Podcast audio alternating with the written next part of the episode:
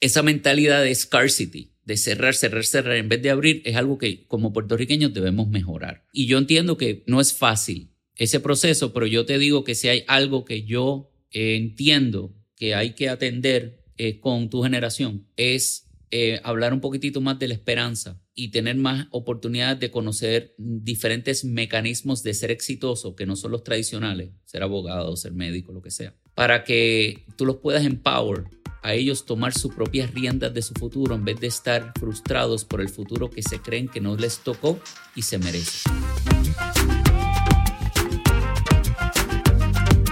¿Qué es la que hay familia? Mi nombre es Jason Ramos y bienvenidos a Mentores en línea, el podcast donde me siento con personas que han hecho las cosas de manera diferente para obtener resultados diferentes y que así tú puedas conocer quiénes son tus mentores en línea. Gracias por sintonizar el episodio de hoy y ahora unas palabras de las compañías que hacen este episodio posible. El episodio de hoy es traído a ustedes por la familia de Rompón Entregas. Rompón Entregas es la solución de entregas same day para negocios puertorriqueños que buscan fortalecer la experiencia de compra que le brindan a sus clientes día a día. Algunos de los beneficios que usted como dueño de negocio obtendrá cuando se conecta a Rompón Entregas son que su cliente tendrá entregas rápidas el mismo día y también obtendrá comunicaciones automatizadas con detalles de su orden Usted como dueño de negocio también tendrá un equipo de servicio al cliente personalizado que le brindará un servicio de entregas los 7 días de la semana, enfocándose en el área metropolitana de Puerto Rico, mientras mantiene un costo fijo por entrega, familia. Escuchen eso, costo fijo por entrega. Así que si esto es algo que te interesa para ti, para tu negocio o para el negocio de un conocido, puedes solicitar el servicio de Rompon Entregas entrando hoy a la página web www.romponentregaspr.com Nuevamente, www.ronponentregaspr.com. Ricardo Álvarez Díaz. ¿Qué está pasando, hermano? ¿Cómo estás, brother? Oye, eh, de vuelta, es bien importante decirlo. Bueno, pero estoy, estoy, eh, es la primera vez que lo hacemos en vivo. No, no en vivo, sino en persona. En persona. Porque la primera vez lo hicimos en medio de la pandemia, si no me equivoco. Episodio 34. Esto salió. Bueno, en el tema estábamos hablando todavía de Black Lives Matter, privilegios de blanco. Que fue bien interesante porque ese tema, que en ese momento estaba Black Lives Matter, pasamos al tema de blancos, negros, privilegios y terminó en el tema de Pruet Aigo. Eso fue como que una linda conexión de un tiempo y espacio que abrió un tema que también te lo agradezco porque lo que hablamos un poquito en el pre-podcast session, ese tema de Pruitt Aigo, como tú lo mencionas y lo traes, también atado a lo que es el Broken Glass Syndrome. Correcto. Fue mind blowing, fue un eye-opener para mí, porque entender que situaciones que en ese momento estaban pasando y se estaban hablando mucho porque era el trending topic del momento. Correcto. Y entender que no es algo necesariamente cultural, sino fue algo que un punto específico que cambió la cultura, cambió el comportamiento de estas minorías, tú dices, ah, wow, espérate, nuestros actos tienen una responsabilidad bien grande en el impacto que tenemos como sociedad.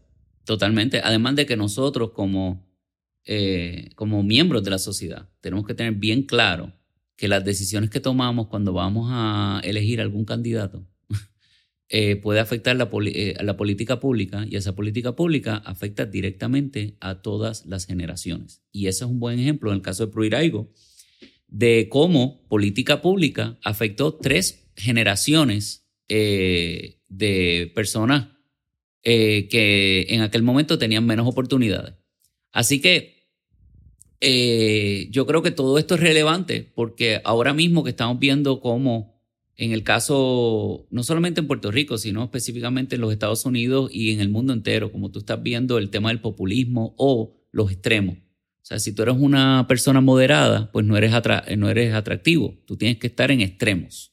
Eh, y eso, pues lógicamente, este, eh, eh, no, yo, a veces dejamos que nuestras emociones tomen decisiones en vez de la razón. Y eso es normal, porque tú y yo creo que hemos hablado más de una ocasión que el noventa y pico por ciento de las decisiones que nosotros tomamos son emocionales, no racionales. Eh, y, esas, y lo que uno cree que está tomando una decisión basada en una realidad está basado en un momento histórico y el mob mentality. Y eso puede afectar por tres, cuatro generaciones cómo vivimos, cómo compartimos y obviamente el futuro de nuestros hijos. Yo creo que fue contigo el que hablamos lo de los rebrandings, que fueron ese mob mentality y fue, y fue en ese como la gente reaccionaba en vez de actually entender, dejar que pase eh, la marea y luego como que adaptarse y ver cómo estaba el estado, porque yo creo que es bien difícil. Man, quizás usando la marea y el mar de ejemplo. Cuando tú estás en el medio de una tormenta en el mar, tú no ves el horizonte, flaco. tú estás viendo la próxima ola y velando cómo tú estás navegando con esa ola. Cuando el mar se calma, que de momento tú ves tierra y dices, yo no estaba tan lejos.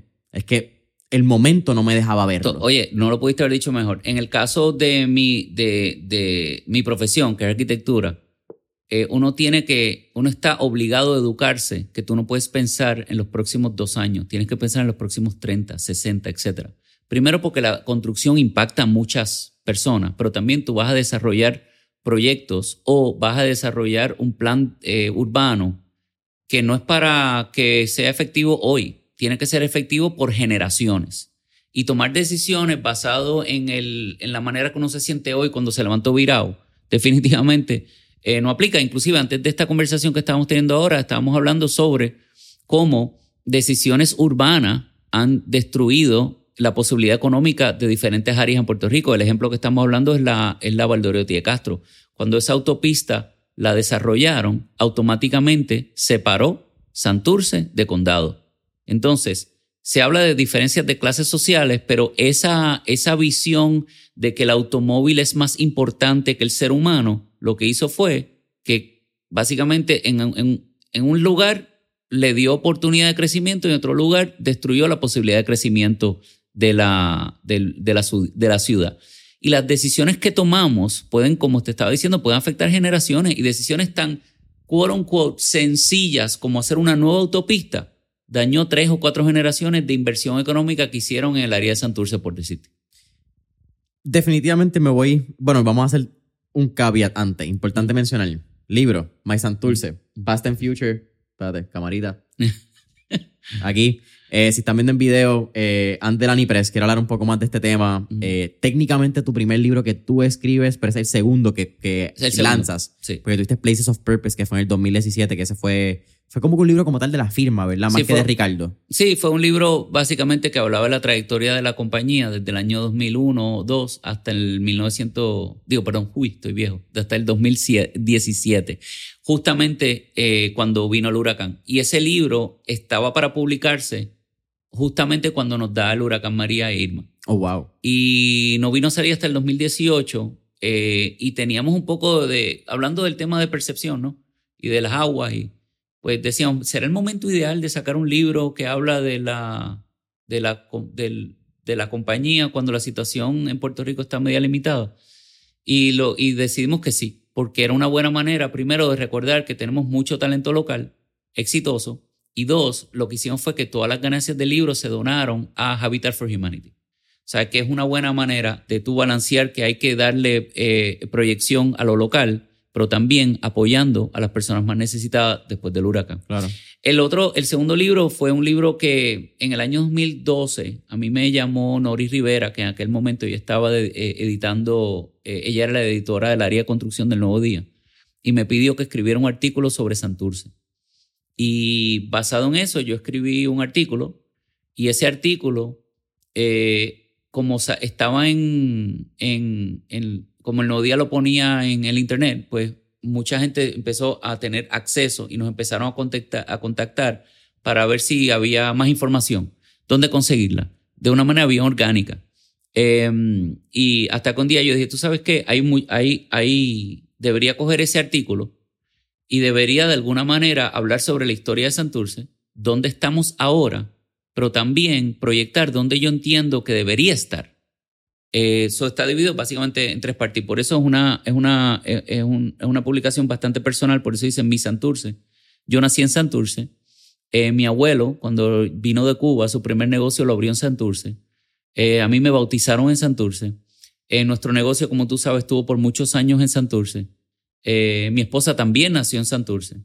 Y, y, mi mamá, que siendo dominicana, ella tenía una percepción diferente de Santurce. Si mi papá, su percepción era trabajar en una ferretería todos los días, mi, la percepción de mi mamá era venir de República Dominicana a hacer compras en Santurce, porque era eh, lo que le llamaban en ese momento la quinta avenida del Caribe. Oh, wow. O sea, que la gente venía de República Dominicana y otras áreas a comprar acá, no iban a Estados Unidos.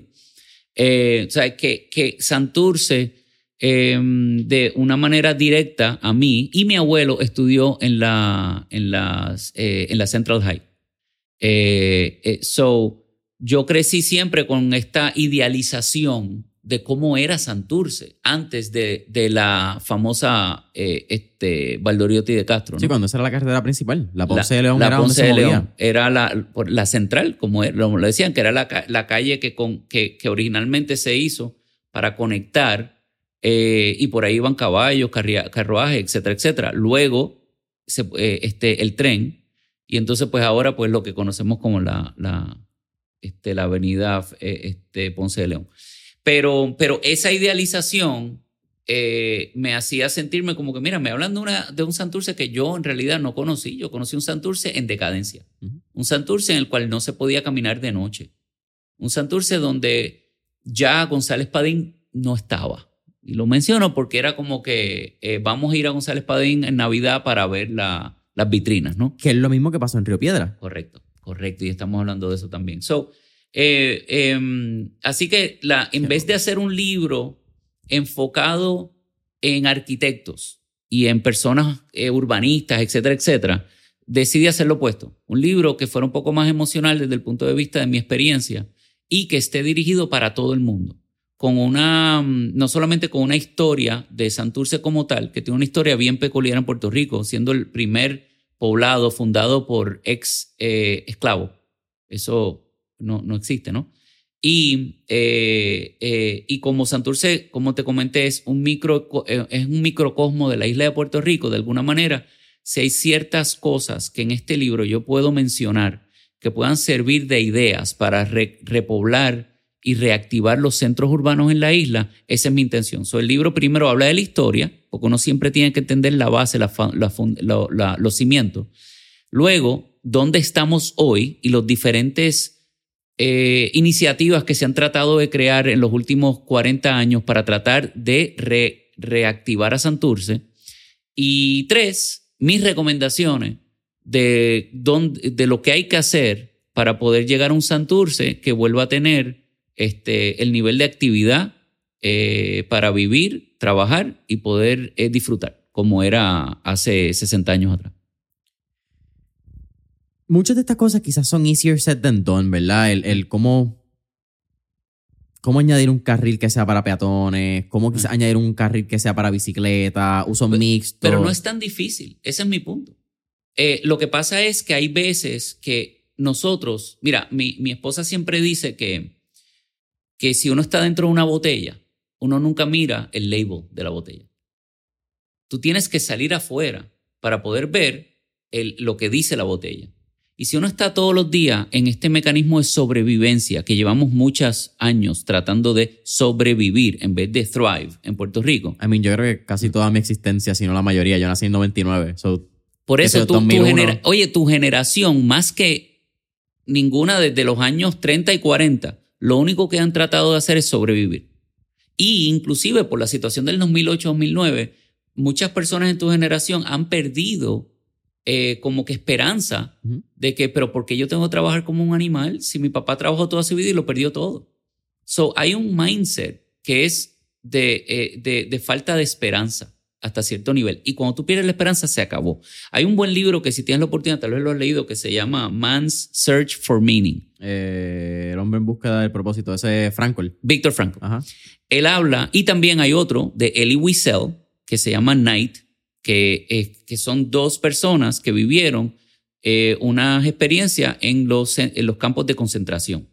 Pero sería interesante que leas los dos, porque uno es una visión de esperanza, y lo que lo salvó a él era la esperanza de volver a ver a su familia, aunque cuando tristemente sale su familia ya no, ya no estaba viva. Sí, tiene una cita bien famosa que es Sí. que entre, entre la desesperación y el tiempo, lo que es como que tu creatividad o tu esperanza. Tu esperanza, that's it. Y en el caso de Elie Wiesel, que es un, es un, eh, es un yo te diría un escritor sumamente importante eh, a final del siglo XX, él básicamente, si tú lo lees, es una visión bien negativa, bien de decadencia.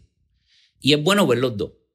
Yo escojo la primera. Escojo la primera porque si cuando tú pierdes la esperanza, y lo dice el libro con claridad, él veía diariamente cuando las personas perdían la esperanza y morían dentro de uno, dos, tres días después de eso. En algunos casos se lanzaban contra la, eh, los portones eléctricos porque ya no podían más. So, estamos viviendo un momento, una, una, una, tú has vivido una generación en la cual pues, han perdido mucha desesperanza y no han visto las posibilidades. Pues en ese libro lo que yo estoy diciendo es, no vamos a pensar lo difícil que esto es porque sorprendentemente eh, estos cambios son mínimos y, y los impactos son mayores, pero requiere voluntad. Y la voluntad sale de nosotros, no del, de los políticos. So, si yo tengo la oportunidad de un libro que se lee en un día, educar a un montón de personas de posibilidades que puedan decir, oye, pero esto lo puede hacer cualquiera, esto no es tan complicado, eso va a forzar política pública. Y la gente va a cuestionar, espérate, ¿por qué me estás arreglando? Eh, te voy a dar un ejemplo que creo que, no sé si te lo dije lo tienes que hablamos, pero cuando nosotros desarrollamos el concepto para el proyecto de vivienda asequible en Puerta de Tierra, no, no hablamos de este tema. No, no hablamos. Eh, una de las, eh, de las limitaciones que tenía el gobierno federal, eh, básicamente carretera, eh, este, porque era Highway Federal, siempre tiene que dar unos permisos finales, nos estaba exigiendo poner un muro de sonido al frente del proyecto, porque así lo requería el reglamento. Y yo, pero es que la visión de este proyecto es abrir las puertas, no darle la espalda a la comunidad. Y si tradicionalmente tú tienes un parking ahí, pues pones un muro y no hay problema. Pero nosotros, si te fijas, todas las puertas abren hacia el frente y tienen parking paralelo. So, si, si yo ponía un muro ahí, o sea, y no hacía ningún sentido. Y lo que me decía el, la persona en aquel momento es que, eh, entiendo arquitecto, pero es que eso es lo que requiere el programa.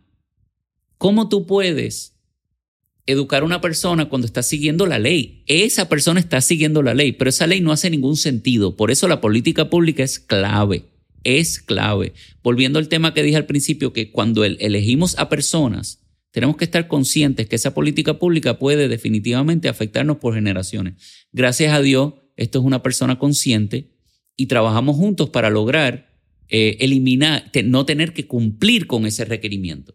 Pero ese es uno de muchos ejemplos que te puedo dar que tú dices, algunas de estas cosas están implementadas hace generaciones, pero nadie las, nadie las, cuestiona, las cuestiona. Claro, las damos por sentado. Las damos por sentado. Y si, y si tú no luchas, aunque sea una, de una manera sencilla, eh, con sentido común, no vas a poder cambiar el mindset. Y la, y la visión con esta publicación es cambiar el mindset te puedo decir que estoy sumamente agradecido de la cantidad de personas, no solamente personas este, dentro de la profesión, sino la mayoría totalmente fuera. Desde líderes de industria hasta eh, empleados de gobierno y también personas en la política que lo leen y dicen, ah, pero es que esto es lo que yo he pensado hace años. Fantástico. Yo no quiero que digan que Ricardo es un genio, porque yo, sinceramente, no te miento, lo que está ahí escrito es una compilación de mucha data e información que existe. Yo sí hay unas cosas que soy, es que yo no soy un genio. Yo lo que sí sé es coger toda esa información. So, eso eh, me llena de orgullo porque piensan que la idea es de ellos, porque es sentido común. Y si eso eh, eh, hace que podamos cambiar un poquitito la visión este, de cómo podemos al menos saber decir que no, porque nadie dijo que no a la Valdoriotti de Castro. Y tal vez no te van a decir que sí a cómo arreglarlo, pero al menos que digan que no. ¿Ok? Y después buscamos una solución. Que aprendan a decir que no. Qué interesante que eso es algo que yo creo que en negocio hablamos mucho, la importancia de decir que no. Pero a política pública es lo contrario. Tenemos que decir que sí, porque la política pública decir que sí nos gana votos, nos gana posiciones. Correcto, porque es una, eh, porque el sistema está organizado de una manera la cual va en contra del sentido común. Who's the bigger yes man? Correcto. Para que después, entonces, yo, a mí me ha impresionado mucho, mano. Yo no sé si tú, tú lo piensas igual, Jason, pero a mí me, me sorprende con la facilidad que te hacen promesas y después, como que no hay ningún problema luego de las elecciones. Se les olvida. O no, no, es que ahora la situación es diferente. O sea, yo no sé si a ti te pasa, pero cuando yo hago una promesa, si yo no lo voy a cumplir, yo tengo que tener un montón de justificaciones y razones y data para yo poder decir, miren, cometió un error en esa promesa. Pero yo no escucho a una persona diciendo que cometen errores. Yo lo, solamente escucho personas diciendo, no, no, es que, eh, pues no. O sea, y esa falta de, de responsabilidad social es la que a veces frustra. Por eso nosotros todos tenemos una responsabilidad social. Lo que pasa es que en la política, en la Mm, empresa privada, Ujú. tú no cumples tu promesa, tú no cumples tu deadline mm, y tú tienes un memo y el segundo o tercer memo te votan. correcto. Cuando en la política pública tú tienes cuatro años para cagarla y quien decide si tú entras o sales es la persona que no sabe lo que has hecho y lo que has dicho detrás de puerta. Bueno, volvimos ahorita con el comentario que te dice de mob mentality. eh, y no necesariamente en las masas están correctas. Eh, este, eh, la institucionalización de las cosas va corroyendo todo. Un ejemplo que a mí siempre me gusta dar, y yo estoy seguro que lo has escuchado mil veces, es el ejemplo de Kodak, la compañía. O sea, Kodak creó la cámara digital. Ellos crearon la tecnología, pero en Research and Development. Pero el liderato en ese momento dijo, mira, no, no, no, no, no, no vamos a fomentar eso porque Kodak es una compañía que su negocio principal es vender papel para, eh, Los rollos de... para, para la, para la fotografía. Y, y entonces el, el tú tener tecnología no necesariamente te hace evolucionar. La evolución es tú poder pensar cuáles son los cambios que van a venir y planificar adecuadamente. Por eso uno no puede estar atado a un plan de 30 años, sino uno puede hacer un plan y saber que hay que modificarlo as we go con una visión de 30 años, ¿no? Eh, y ese es un buen ejemplo que a mí siempre me gusta del de Kodak, porque en el año 2012 finalmente se vendió eh, por el brand nada más en 20 millones de pesos. Cuando en un momento dado era, una de las compañías más importantes. Y tú y yo podemos hablar horas, y tú debes tener millones de compañías que tú sabes que en su momento eran las compañías más grandes en el mundo: Sears, Woolworths, etcétera, etcétera, etcétera. Toys R Us. Eh, eh, correcto. Em, A mí todavía me duele y, Toys R Us. y, y- y- a mí me duele más Noble, te tengo que decir que, que- Uh, Sí, está flojo. uh, pero tocaste en un punto. Uh. Y, y no existen. Y no existen muchas veces por la inhabilidad, la ina, yo te diría la inactividad o más que nada a mí me gustaría decir por el ego humano. El ego las crea y el mismo el ego las destruye. Eh, y por eso tenemos que estar conscientes que el ego, hablando de urbanismo un momentito, porque el, el tema del libro, el ego de tu coger y decir, el carro, el vehículo es el nuevo líder, no el humano, y tenemos que llegar lo antes posible, independientemente de las consecuencias, pues hay que hacer una autopista. Y esa autopista ha creado unas consecuencias que todavía al día de hoy, 70 años después, no hemos podido recobrar. Pero entonces aquí me voy en el toma y dame contigo, Ricardo, Ajá. porque. Y es que cool, porque eh, nos quedan un montón de temas que ni siquiera yo creo que vamos Ah, a tocar por donde vamos por ahí por el podcast, pero Mm. es el tema quizás más relevante para hablarlo y además estos son los podcasts bien diferentes porque ya hablamos de tu historia en el episodio 34, la gente puede ir a verla, así que podemos irnos quizás en Mm. unos temas más in-depth. Mm. Pero, ¿qué solución tú le tienes a este problema actual donde es verdad? El carro no es la figura principal, es el individuo. Tenemos que crear ciudades caminables, ciudades que nosotros podamos integrarnos a la ciudad. Yes. Porque algo bien interesante y un punto de vista que lo tengo en un notes. Tengo un notes recientemente en mi celular que se llaman pensamiento idea. Ujú. Y cuando de momento me llega algo, lo apunto porque en algún momento oh, algo puede suceder. Eh. Y el año pasado que yo estuve corriendo mucho, eventualmente empecé a correr bicicleta, me doy cuenta que nuestra relación con las ciudades va a ser directamente proporcional a nuestro método de transporte. Correcto. Cuando tú corres una ciudad, la ves bien diferente de cuando la corres en bicicleta. Y la ves Totalmente. hasta aún más diferente cuando la corres en un vehículo. Correcto. Pero en un Puerto Rico donde cada vez más tenemos más vehículos, cada vez más tenemos menos espacios para caminar, no hay una política pública de acera, no hay una política pública de carriles de bicicleta, no tenemos un sistema que se ha desarrollado para crear comunidades y tampoco tenemos un buen transporte público como quizá lo tenemos en ciudades de Latinoamérica. Correcto. ¿Cómo nos movemos? What's the next step? Eh, No, tenemos... Hay, hay tres cosas que te puedo decir. Zumba. Número uno, eh, y, y voy a empezar nada más primero con esos tres temas y después podemos llegar a más detalles. Eh, para tú, cualquier reto, y tú, again, tú sabes esto igual o mejor que yo, o sea, cualquier reto que tú tienes en tu negocio día a día, pues lo tienes que identificar.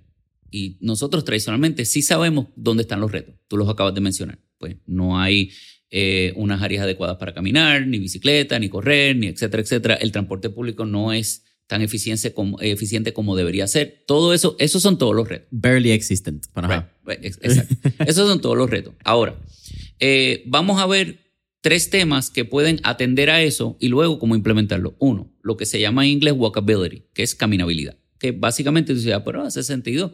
Eh, pero caminabilidad, caminabilidad está más amarrado al tema de infraestructura. ¿Qué es lo que hay en el área? Se supone que tú puedas, según esa visión, caminar y en 15 minutos tú puedes hacer dentro de un radio de 15 minutos las cosas más importantes. Trabajo, comida, digo, trabajo, em, eh, vivir y disfrutar. Entonces, si tú sigues desarrollando nuevas comunidades fuera del área tradicional de centro urbano, pues todas esas comunidades no tienen las tres cosas. Puede que tengan vivienda y puede que tengan algún nivel de caminabilidad de vivienda, pero te toma más de 15 minutos ir de allí caminando a un supermercado. Mm. Y te toma más de 15 minutos caminar de allí a una escuela. Y te toma a la escuela de tus hijos. Y te, este, y te toma más de 15 minutos ir a un teatro.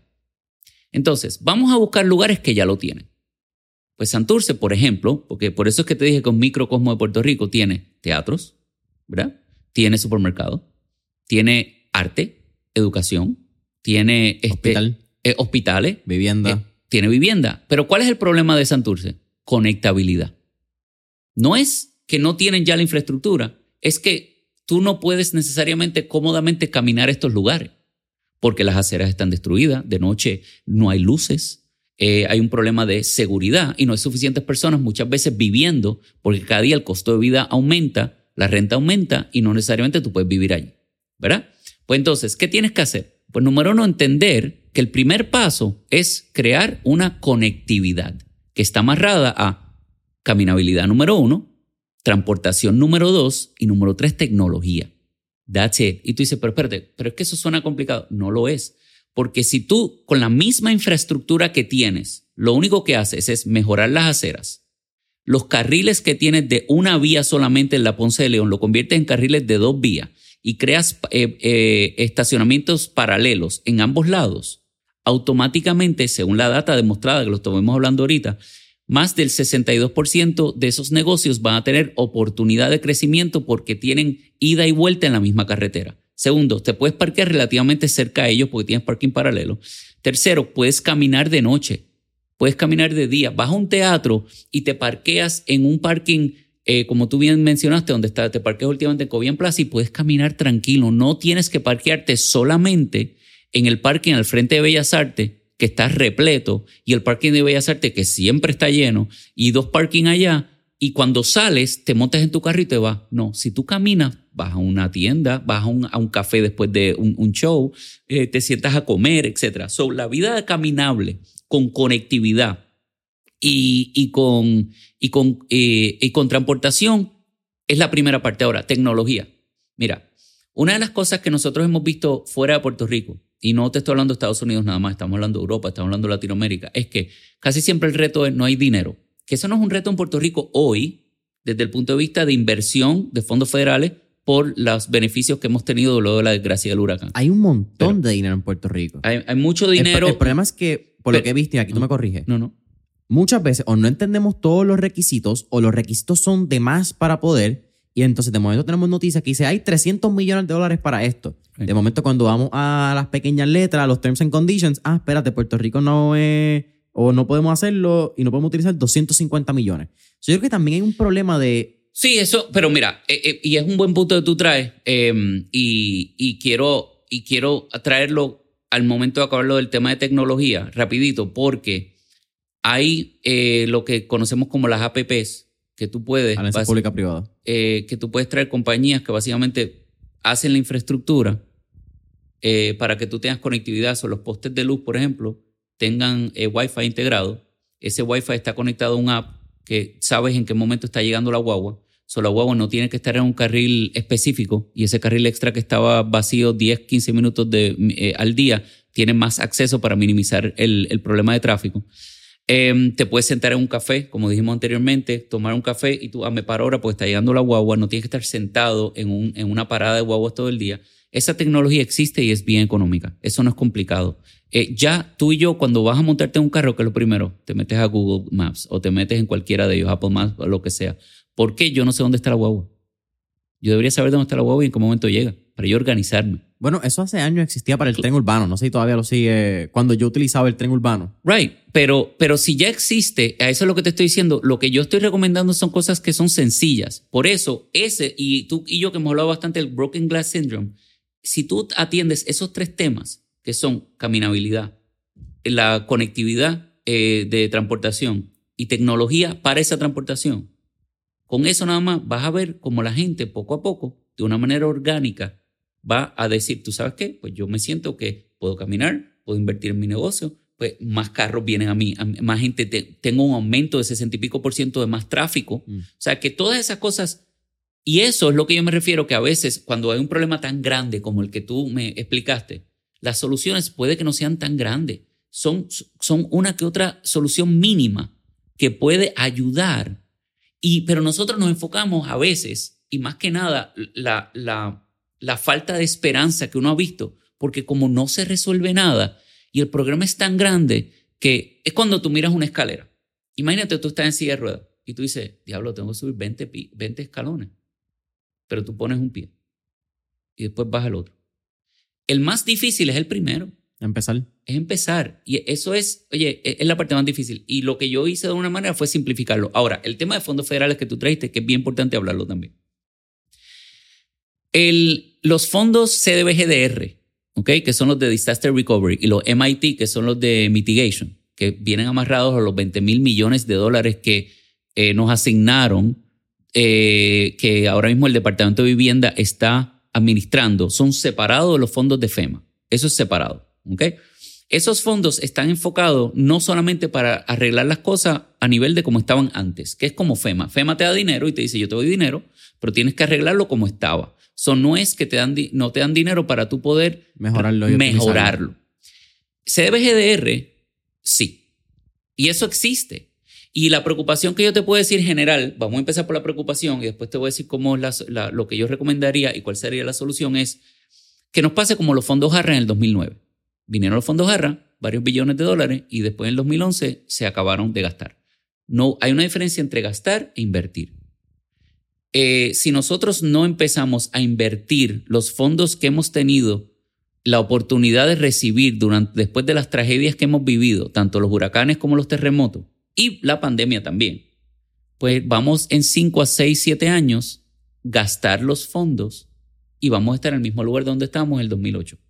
Porque si nosotros no invertimos para el futuro, en vez de solamente gastar, pues eso es lo que va a pasar. Y esa es mi preocupación mayor. Ahora, el programa de fondo em, tiene ciertas limitaciones, correcto, pero yo te puedo decir, y yo no estoy, tú sabes que yo no estoy en política, y cualquier persona que quiera leerlo se va a, un website que es CDBGDR Puerto Rico. Si lo escriben en Google, CDBGDR eh, PR, va a encontrar los 27 programas están ahí y te explica cómo utilizarlos. Y hay algunos que son solamente de desarrollo económico. No tienen nada que ver ni con vivienda, ni con arreglar estructuras existentes. Lo que yo he encontrado es que la mayoría de las veces nosotros mismos no leemos y dependemos de terceros que vengan a decirnos cómo hacerlo.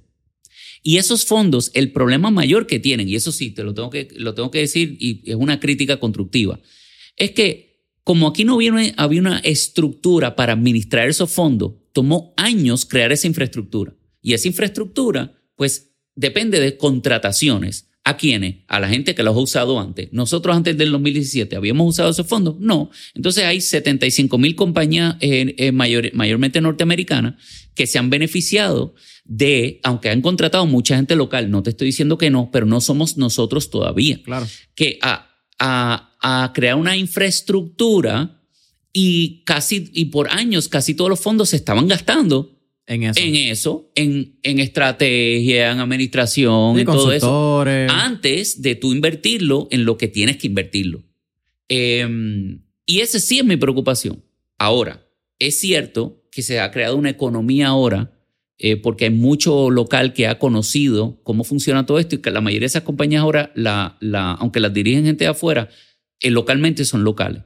Eso va a crear una economía de, como le dicen, este, eh, la economía de la, de la desgracia, ¿no? O sea, que cuando tú hay un huracán en, en, en, Luisiana, pues posiblemente van compañías puertorriqueñas que ahora van a poder competir allá. And they're going to be great, porque yo creo que el conocimiento que hemos adquirido en los últimos seis años, siete años, es increíble en ese tipo de cosas.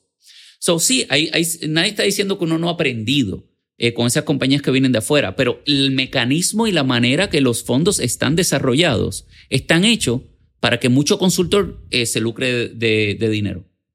¿Por qué? porque muchos de esos programas inclusive se crearon porque cabilderos norteamericanos eh, eh, ayudaron para la creación de los mismos y obviamente quieren beneficiar a sus compañías. Eso es una realidad. Creo que fue en tu caso que para uno de los primeros proyectos de vivienda asequible, creo que el requisito eran que haber trabajado con dos departamentos de vivienda. ustedes casualmente eran de los únicos que lo habían hecho en Puerto Rico. Es que no había nadie. Es que eh, imagínate, si tú pones una regulación que dice que para tú poder competir en un proyecto tienes que haber trabajado con dos departamentos de vivienda eh, estatales y en Puerto Rico nada más hay uno, pues entonces de una manera obvia estás diciendo eh, no pueden competir los locales. Claro, dicen, ah, no, porque hicimos una competencia, todo el mundo puede competir. Eso es falso. Porque aunque te digan eso, la realidad es que tú, los locales, no pueden competir. What's the barrier of entry para la competencia? Right. Pues eso es todo. eso es algo que nosotros tenemos que aprender a negociar sin miedo con las agencias federales, porque se trabaja aquí mucho con miedo por si, por si no te dan los fondos. Mm. Yo te voy a hacer este cuento y tal vez me vas a regañar después, pero esto pasó durante el huracán. Cuando el huracán María vino, eh, este, eh, nos dio, ¿verdad? Eh, una de las em, agencias que fue afectada fue el Departamento de Vivienda, específicamente vivienda pública, porque habían varias eh, estructuras de vivienda pública que no tenían agua y luz, igual que todo Puerto Rico. El programa de vivienda pública dice que si tú no tienes electricidad ni agua, te quitan los fondos porque ellos asumen que es porque el administrador no está pagando la luz y el agua. Pero en ningún momento se consideró que podría haber sido por un huracán. Eso quiere decir que si en tres meses tú no tienes a Willu, te quitan eh, una cantidad de fondos. Ahora, la parte interesante de los fondos que nos quitaron representaba una pérdida de, de iba a impactar directamente a 22 mil familias o un total de ciento, casi 130 mil personas. Que esas personas se tenían que ir de ese residencial y eh, los cabilderos de Florida fueron a, Washington y dijeron, mira, dame los fondos a mí y yo los traigo para la Florida para ayudarlos. No, no, no es para ayudarlos, es para recibir esos fondos. Y si nosotros no hacíamos nada en aquel momento, se hubieran ido a Puerto Rico 130 y pico mil personas más de las que se fueron y nunca iban a volver, porque si iban a ir a un programa federal que no iban a poder volver a, tenerlo en Puerto Rico. Eh, en aquel momento yo era presidente de la Asociación de Constructores y fui allá me reuní con la subsecretaria de Vivienda y le expliqué. Y le dije, mira, o sea, en Puerto Rico esto es lo que está pasando. Eh, y, requiere que ustedes hagan una dispensa, pero la dispensa venía solamente por el Congreso, por un acto de Congreso, no lo podía hacer el secretario de Vivienda nada más.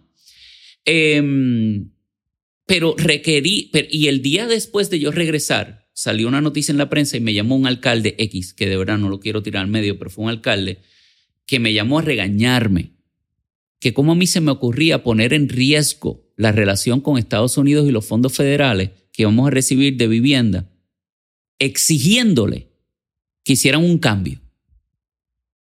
Gracias a Dios, claro, cuando recibí esa llamada me asusté porque dije que habré hecho.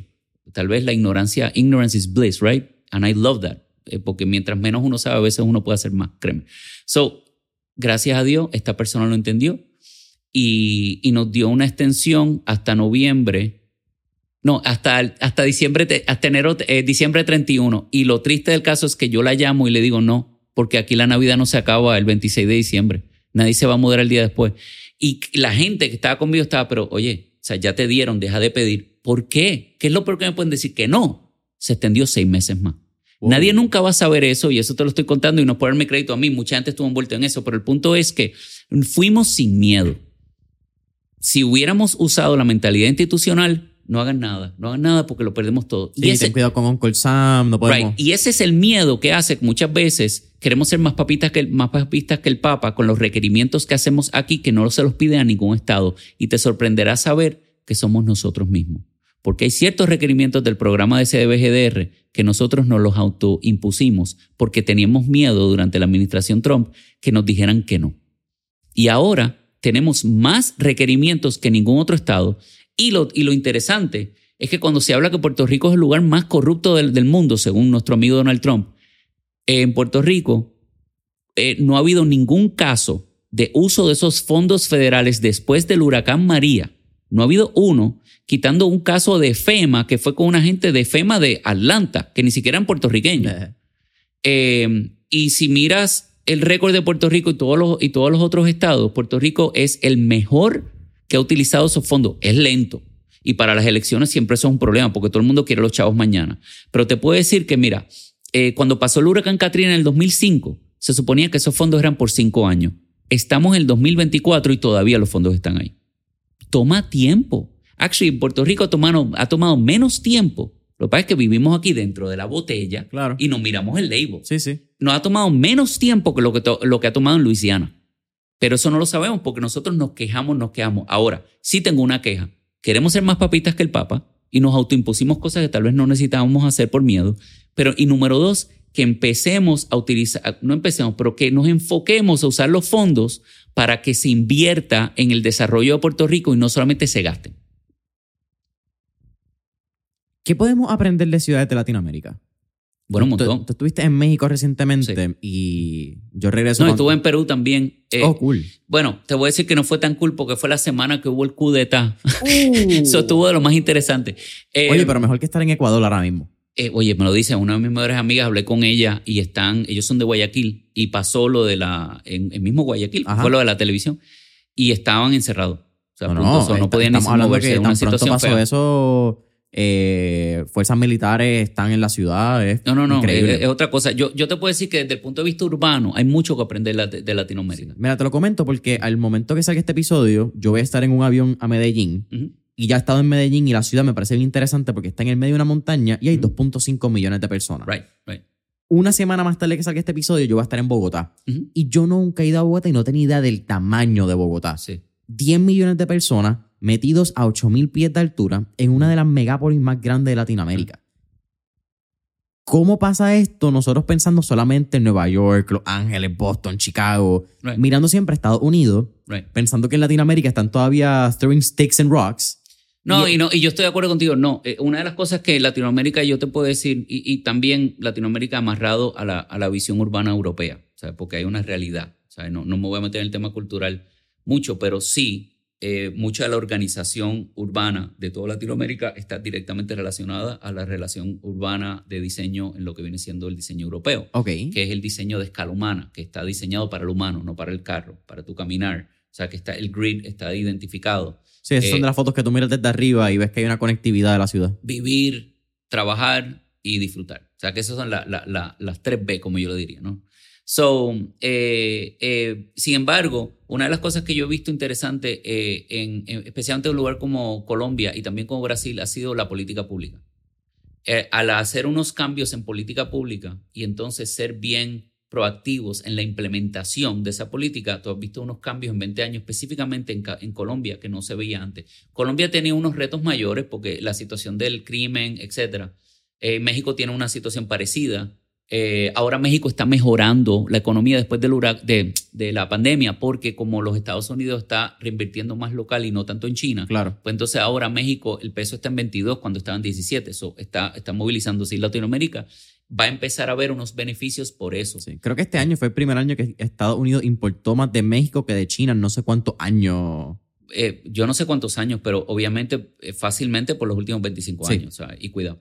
Eh, ahora, pero desde el punto de vista urbano hay mucho que, que- que aprender. Uno de los retos que tiene Latinoamérica es eh, básicamente la, la, la, el- la parte de fondo, o sea, de infraestructura, etcétera. Y también la inversión de fondo. Hay, hay, para tú hacer esta estructura y esta inversión grande de infraestructura requiere que tú tengas inversión eh, eh, este, internacional. No es que sea americana, pero sea canadiense, sea europea, etcétera, etcétera. En el caso de Colombia, creo que fue Corea del Sur quien dio dinero para todo lo que es el sistema inteligente de seguridad, el tren, etc. Pero fíjate, cuando tú dices que dio el dinero, fue una APP y no es que dan el dinero. Ellos básicamente invierten y lo manejan. Detalle importante el manejo. Y, eso, y eso es importante. Em, que podemos volver al tema que tú y yo hablamos en, la, en el último podcast de, de Bruiraigo desde el punto de vista que el problema no es la inversión ni la creación de la estructura, es el manejo, el mantenimiento y el life cycle de la misma. Eso vale más que el edificio. ¿Por qué? Tú puedes construir edificios espectaculares, como pasó en el caso de Bruiraigo, un edificio lo que sea, y en tres años, cuatro están destruidos porque el gobierno nunca planificó el mantenimiento, la administración y, como te mencioné, el life cycle. Así que eh, un programa desde el punto de vista de empresa privada, eh, una opción como la, las APP son excelentes. Sin embargo, el éxito de una APP está amarrada en cuán miedo tiene el gobierno que las hizo o no. Si el gobierno tiene miedo que no venga nadie a competir, entregan la billetera a la familia, lo que sea, porque si no tienen miedo que no se puede dar. Eh, si tú vas con una conciencia entendiendo cuál es el valor del asset que estás poniendo para que el inversor o inversionista lo desarrolle y lo mantenga, ahí ya es una relación en la cual se, se iguala. Cuando tú vas con miedo, y eso pasa en todo negocio, en toda decisión de la vida, cuando tú vas con miedo, la mayoría, en mi opinión, la mayoría de, los, de las decisiones que tú tomas con miedo son erróneas. Y como yo lo escribo, describo, es que, mm, y disculpa que cambié el tema, pero para, eh, mira, cuando tú estás en high school y tú estás enamorado de una mujer, y no le hablas por miedo que te digan que no, pues entonces tú nunca vas a tener la oportunidad ni siquiera de, de, de, tener esa oportunidad. Tú ni siquiera entraste a la subasta. Cero. Si tienes miedo a, que, a competir eh, eh, contra otra compañía porque ah, voy a perder, pues entonces tú nunca vas a saber. Si tienes miedo a decir que no, por eso el tema de saber decir que no, porque la situación económica está mal y le tienes que decir que sí a un cliente que tú sabes que es tóxico que no tiene los valores que tú tienes, que no se identifica con tu misión y misión, pero tiene dinero, pues cometiste un error. No, ninguna decisión con miedo. Tengo miedo a quedarme jamón, me voy a casar. Tú, lo más seguro duras tres días de casado. Eh, la realidad es que todas las decisiones de tu vida que están amarradas con miedo tienden a, a crear una situación de desbalance. Y ese desbalance pasa también en las APP. Si tú vas con miedo y le das más poder a un grupo que otro y no tratas de hacer una negociación justa, pues definitivamente eh, este va a ser, la posibilidad de que sea poco exitosa va a ser mucho mayor. Em, y, ese tema, by the way, del tema de, justicia y ir con miedo, etcétera, etcétera, se, yo te diría que se representa en todo.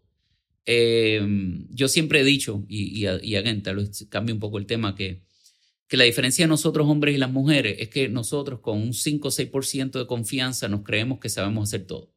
Una mujer necesita 125% de seguridad para poder decir que puede hacerlo. Y lo más seguro está mil veces más preparada y sabe lo que está haciendo. O sea, que nosotros como hombres nacimos entitled. Sí. ¿okay? Yo creo que eh, también bien primitivo. Y no, tenemos miedo a decir yo lo hago. Mm. Eh, a eso es lo que me refería. Porque mm, cuando tú eres una minoría, seas mujer, African American, sea, latino, lo que sea, tú tienes miedo a que cometer un error, porque un error y te sacan. Claro. A ti, una, una persona que está entitled, comete un error y dice, mira, no importa, si esto es parte del ejercicio. So, el miedo es lo que limita todo, hasta desde las decisiones, clases sociales. yo te digo que, que, y Maquiavelo siempre decía, lo opuesto del amor no es el odio, es el miedo. Es que yo también creo que con el tema de, del hombre y la mujer es un poco más primitivo. Estoy contigo en lo de las minorías. Mm. Creo que el tema del hombre y la mujer, particularmente si nos vamos, qué sé yo. Tú sabes que tú y yo estamos en desacuerdo con eso. Y yo te voy, yo quiero que tú te leas un libro que se llama Lean In, ¿ok? Que escribió em, Sandberg. Ella era la CFO eh, de COO o CFO, ahora no me acuerdo, de eh, Meta, de Facebook. Ajá, por eso y se llama Lean In. Si quieres, lételo y después tenemos la conversación. Porque mi esposa, por meses, cada vez que llegaba a mi cama, estaba ahí arriba de la cama. Arriba de la cama y yo, me tengo que leer esto. Y la realidad es que cuando un. Yo que tengo un negocio que el liderato es. Mayormente mujer. Todos son mujeres, yo soy el único hombre. Y en la oficina hay, eh, yo te diría, ahora mismo hay como un 70% mujeres y un 30% hombres. Yo tengo tres hijas y tengo una perra yo te puedo decir que si tú te lees ese libro, al menos te va a dar un insight de que, mm, de que independientemente mujer, hombre o lo que sea, para no amarrarlo tanto en el tema de, de, de sexism, eh, el, el tú tener un nivel de entitlement te da un, una, una visión de ti mismo distorsionada. que te- Full. que te da confianza, Sí, sí. te elimina el miedo y entonces te enfoca de una manera que te expone a poder ser más exitoso. Claro. Sí, tienes un tunnel vision. Eh, Correcto. No, y fíjate, no estoy en desacuerdo contigo en ese tema, déjame aclararlo. Estoy en acuerdo, total acu- acuerdo contigo. Porque es algo que tiene data. Correcto. Tú- cuando tú miras el lado de que, como tú dijiste, el hombre no necesitamos estar preparado. We can fucking fake it till you make it. Oh my God, yeah. It's y funciona. Y funciona. La mujer, aunque puede fake it till you make it, no va a hacerlo porque hay, estereotipos, eh, te denigran como mujer, sabes que está más vulnerable a distintas situaciones. Muy probablemente Pero lo mismo le pasa a eso a, a- a Al la hombre. minoría. Ah, bueno, a A- minoría también. A la minoría en general. Sí, sí, sí. Pero es Latino, peor para una Áfrico. minoría que también es mujer. Oh, es- es- that's like case so- scenario. Right. Lo que pasa es que yo creo, y aquí es donde quizás estamos en desacuerdo, que no creo Mm. que es tanto desacuerdo, simplemente yo creo que es Una opinión diferente. y un nivel de la conversación que, que va un poco más allá del, del, del tema de acuerdo o desacuerdo, Sí. es que si miramos 5.000, 6.000 años atrás, el hombre quizás no tenía mucha opción. No era la opción de, eh, ah, pues puedo fake it till you make it, me puedo quedar en mi casa. Porque quedar en la casa es un privilegio. En aquel momento era, hay que salir a cazar. ¿Tú sabes cazar? Pero, tú- pero, No tú estás, pero tú estás claro que eso fue hace 5.000 años. sí. Y yo lo que digo es que eh, mi, mi punto sobre eso es que, eh, y ahí a, a veces tengo, yo te diría, y no, y no es en el caso ese tuyo, ¿verdad? Pero en general tengo dificultad en comentarios como me dicen personas de, de, de otra generación más, mm, o sea, no mi generación, te estoy hablando de generación de mis padres. Tú eres X, un boomer, un... Un boomer Ajá. que me dice, pero es Boomer. que, es que yo no entiendo porque yo siempre comí comida que tenía preservativos y ahora no se puede, ¿cuál es el problema? Y yo, anda, yo comía, eh, so, so, el hecho de que uno lo hacía de una manera no es, no, solamente porque se hacía así, no necesariamente justifica Que lo sigamos haciendo. que lo sigamos haciendo y te puedo decir que si hay una cosa que los humanos han demostrado es que tienen una capacidad muy grande de adaptación. Sí. Pero mientras no estén dispuestos a adaptarse, pues entonces nos quedamos en lo mismo. Y posiblemente yo te, este, eh, hay- hay- está amarrado en algo de que, eh, pues tal vez muchas veces todos nosotros estamos en, en oposición al cambio y lo sabemos porque el Sí. ser humano es así. Sí, sí, el cambio es lo, es lo Mm. difícil. El cambio es lo incierto, lo que desconocemos. Correcto. Y, el, y esa incertidumbre, pues entonces muchas veces crea miedo. Y entonces, pues ahí es que tú sabes que las decisiones que tal vez estás tomando estás equivocada. Oye, Ricardo, quizás Mm. haciendo, y, y tú pues, pues, haciendo ese puente de... Oye, hemos hablado de de, cosas, de mil cosas aquí. Súper cool, verdad. Está diferente. misterioso. Sí, sí. Eh, pero todo en el urbanismo y el impacto que tiene el diseño, ¿verdad? Porque a veces no lo pensamos. Y, y yo creo que es bien diferente al primer podcast. Y eso es lo cool también de que... I mean, mi relación contigo ha sido bien diferente. Nos hemos encontrado en varios Sí, eventos, sí. hemos tenido como que small talks. Me has tenido que saludar públicamente, que eso, eso te desprestigia. Estoy consciente, estoy consciente. No, no, no, al revés. Eh, para mí es un. dude, para mí es un privilegio. Eh, tener conversaciones con personas como tú que. Y un shout out a Angemili, que fue la, la culpable original que sí, hizo ella es la esta- culpable de todo. Ella y mi esposa, by the way. Que no le he conocido y lo hemos hablado. Shame Eh, on you. eh, sí. Ella es la, yo soy Álvarez Díaz, ella es la Villalón. Ella es la mejor parte. Bueno, yo digo de chiste que antes era Álvarez Díaz en Group, después Álvarez Díaz a Villalón y ya mismo es Villalón y el otro tipo. Villano y él. Y él. No, ni siquiera tal vez Villalón. Que, by the way, esto yo sé que no tiene nada que ver, pero es un chiste, pero por años, cuando yo iba a la escuela de mi hija, el, eh, este, el, el muchacho que está en la entrada, que es un- es una persona encantadora, siempre me saluda, Villalón, Villalón.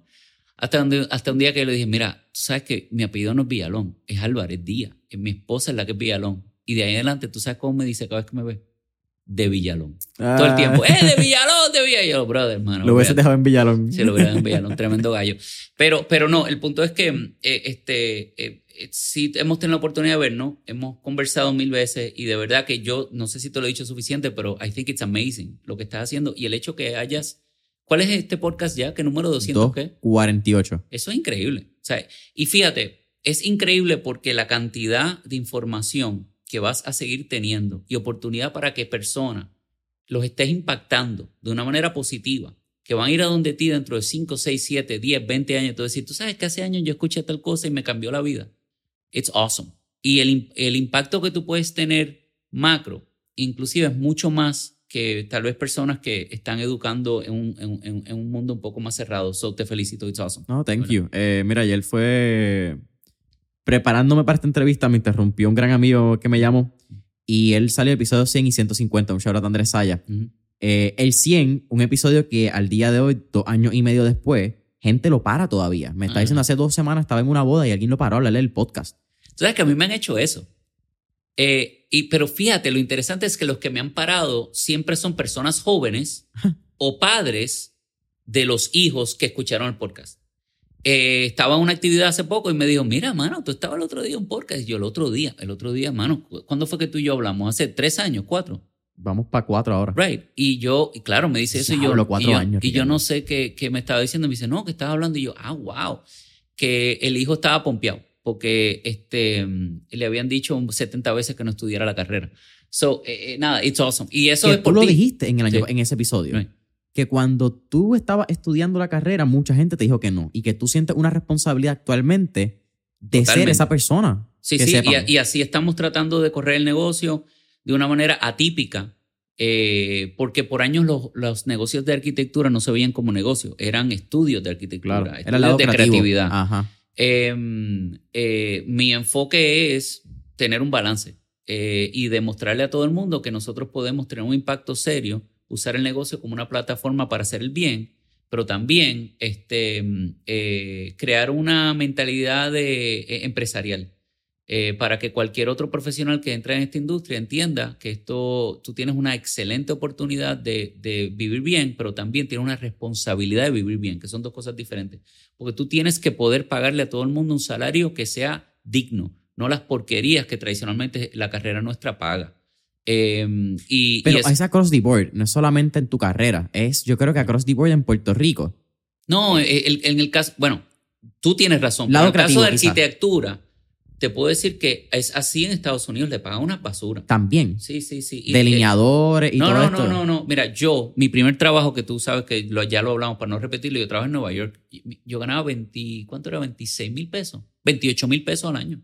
En Manhattan. En Nueva York. exacto. En Manhattan. O sea, yo eh, no, no tenía con qué, no me daba. O sea, no me daba. Y amigos míos acabados de graduar, recuérdate que yo soy un viejo al lado tuyo, ¿verdad? Pero yo, yo esto te estoy hablando al final de los años 90, a mediados de los 90. Yo tenía amistades que se graduaron conmigo que ganaban cinco o seis veces eso.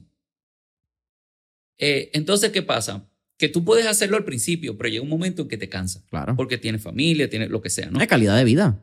Este, Calidad, Tú, tú vives con 25 absolutamente. mil pesos como estudiante. No, e- comiendo exacto. ramen y jodiendo. Oye, y no puedes, no puedes. So, el punto es que yo- nosotros tenemos una responsabilidad, todos los negocios, todos, de, de básicamente eh, eh, entender que las compañías no existen, sino por la gente. O sea, yo desaparezco mañana y pues sí, pues como yo soy líder en la compañía, pues puede ser un reto, un parte, pero la realidad es que si desaparece, pero puede continuar.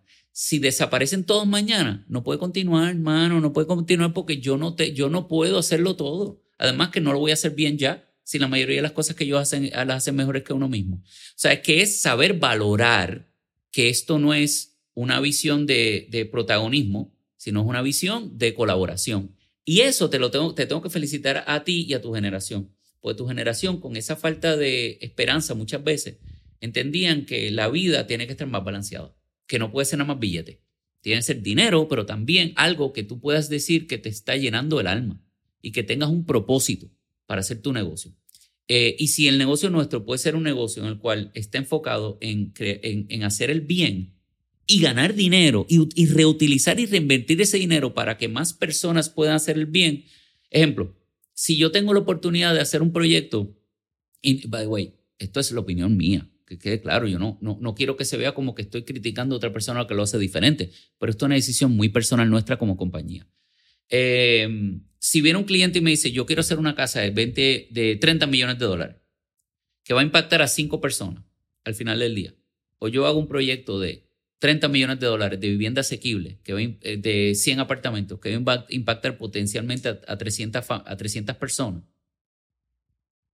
¿qué tú crees que yo voy a coger? El proyecto. Claro. Ahora, ¿y cuál tú crees que va a tener posiblemente más publicidad en la revista? La casa. La casa. Es la que gana premio. Correcto. Y tú sabes que, so what?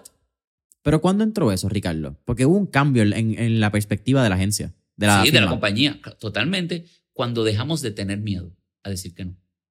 Porque yo tenía miedo a decir que no. Eh, Actually, Cristina no tanto, pero yo sí. Yo, tenía, yo decía, Cristina, tú no entiendes. Eh, si no decimos que no a esto, de- si le decimos que no, no vamos a tener trabajo. Y ella me decía, pero es que vas a hacer un trabajo que no quieres hacer. Y yo, pero es que no tengo opción porque mi mentalidad es media, era, ya gracias a Dios se ha ido modificando. Era, no, no, es que tengo que poner, pagar a mi- la escuela de mis hijas. Y era una visión de sobrevivencia, no de thriving. Eso clicked en el año 2012, cuando nos juntamos Villalón y yo.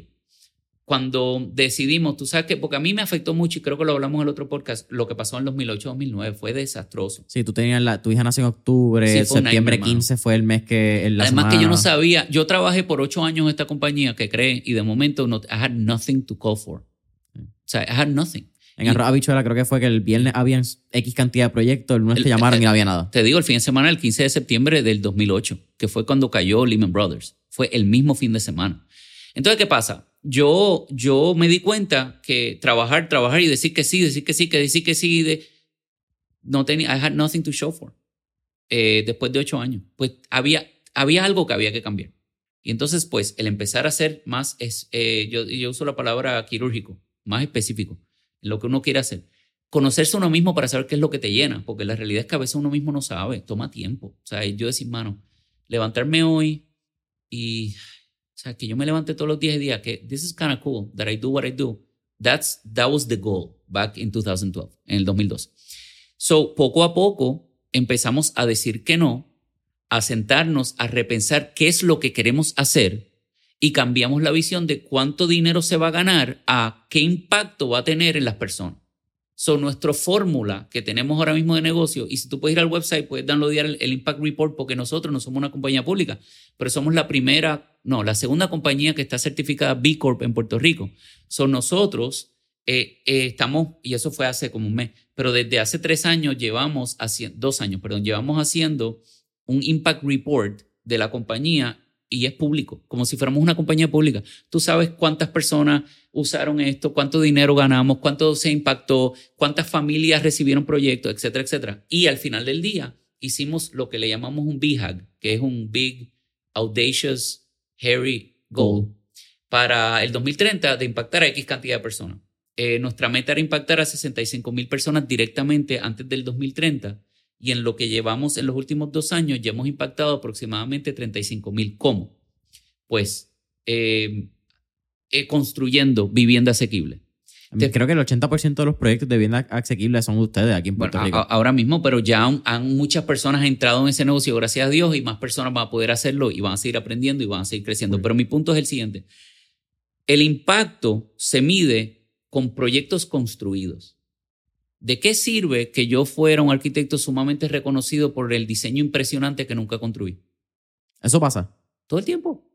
Porque es el wow effect. Yo lo que quiero es que ese proyecto eh, beneficie directamente a esas familias, yo poder saber que estoy impactando positivamente a esas personas y así es como nosotros medimos ahora mismo nuestro success de impacto. Y yo no te puedo explicar porque me gustaría tener la profundidad que tiene Cristina Villalón para poderte explicar que una vez ese mindset se cambió, eh, el dinero empezó a entrar también. O sea, cuando nosotros nos hicieron el, el, el London Business School, que tú lo, lo, lo- yo lo hablamos en el otro podcast, el case study, eh, nosotros estamos generando, eh, digo, invoicing cuatro veces menos de lo que estamos invoicing ahora. Y no es por proyectos federales, te sorprenderá. Eh, y es porque, y ahí es que te digo, es cuando tú dejas de pensar desde el punto de vista de sobrevivencia, empiezas a planificarte, tener una visión, tener una, eh, un- una esperanza, volviendo a la palabra hope, y decir, ok, ahí es que tengo que llegar. Y, y entonces, pues, obviamente alineando todo, porque tienes que alinearlo todo, desde tu, cómo tú lo quieres lograr hasta tu branding. El, la el tipo de empleado que tú quieres o team member que quieres atraer, porque tienen que estar todos alineados en eso. Si lo que le interesa es billete nada más, which is fine, pues, y no le, y no le llena el alma el impacto que va a tener en las comunidades que está creando, pues posiblemente esa persona va a salir mejor diseñando propiedades para multimillonarios. O sea, and that's fine, pero that's not us, ¿ok? Em, eh, Y, y, y, al tú cambiar esa mentalidad, tu pregunta, ¿qué es lo que cambió? Pues cambió cuál es la meta, qué es lo que queremos lograr y cuál es el impacto. Pues sí, nosotros eh, hemos, en vez de gastar dinero, pues hemos seguido reinvirtiendo en la compañía. Tenemos ahora mismo, eh, yo, yo te diría que el, 3D Printing Lab más avanzado del Caribe. Eh, nosotros tenemos un VR Room que está enfocado solamente en Virtual Reality y Augmented Reality para poder darle una experiencia diferente al cliente y nosotros mismos tener la oportunidad de ser más eficientes en los diseños. Eh, cosas tan tontas como si nosotros de verdad tenemos una visión de, eh, de, de, sustainability de verdad y tradicionalmente, por darte un ejemplo, los arquitectos hacen un mock-up para que se vea físicamente y los clientes puedan ver, por ejemplo, una, un, un setup en miniatura para la maqueta. No, pero no una maqueta. Te voy a dar un ejemplo. Nosotros estamos trabajando en unos control centers que si tú te sientas tienes que tener todo un escritorio todo desarrollado con todos los los monitores, ver cuál es tu visión, porque vas a estar sentado eh, ocho horas al día, etcétera, etcétera. Antes tú tienes que construirlo y reconstruirlo para que la gente se sentara y lo viera, etcétera. Ahora, nosotros le pusimos una silla, se pusieron el augmented reality y podían caminar por todo el proyecto, no solamente el escritorio. Y eso, a esa tontería que te estoy contando, yo te puedo decir que ahorró cuatro meses en el desarrollo del proyecto sin gastar dinero extra y también materiales que van directamente, que no lo van a reciclar, que va a ir a un, eh, este, vertedero. A un vertedero. Así que, y, y, esas son cosas tontas, pero son cosas que definitivamente nosotros estamos haciendo reinversión. Eh, creamos una división de Research and Development también, solamente para estar avanzados. Tenemos ahora un acuerdo de colaboración con un grupo de Suecia para el tema de, de nada más de AI, para poder nosotros lograr identificar áreas dentro de la, de la arquitectura tradicional para poder lograr eficiencias. Nosotros no podemos convertirnos en Kodak. Punto. Tenemos que estar siempre mirando porque, mira, mi abuelo siempre me decía que uno no puede ser la, la liebre, tú tienes que ser la tortuga. Ve lento, pero vas a ganar el tú querer ser el más flashy, el que más tienes talento, porque yo no te puedo decir si nosotros somos los que más tenemos talento. Eso definitivamente I have no idea. Yo estoy seguro que hay gente que tiene 75 mil más talento y puede escribir ese libro mil veces más y tiene más conocimiento. Pero una cosa que nosotros tenemos es eh, básicamente tenacidad. El que gana es el que tiene tenacidad, mano. No es el que tiene el talento, te lo digo. Es una combinación, pero mayormente tenacidad. Este es el libro de Angela Duckworth. Right. Grit. Grit, absolutely. Y y, pero tenacidad con visión, no es a lo loco. Y no todo el mundo tiene la suerte de casarse con Cristina Villalón. By the way, I, got lucky, right? Porque ella sí ha sido una parte muy importante en la creación de la cultura de la compañía, la visión em, y dónde queríamos estar. Y, y ese cambio vino al momento de uno perder miedo y tener esperanza. La última vez que hablamos, Monique Lugo, presidenta de Alvarez Díaz Villalón, llevaba como un año, un año y medio. En ese momento tú eras el CEO. Right. Entiendo que you stepped down as CEO. We all did. Ahora es Cristina, la CEO. Explícame ese proceso. No solamente, ¿verdad?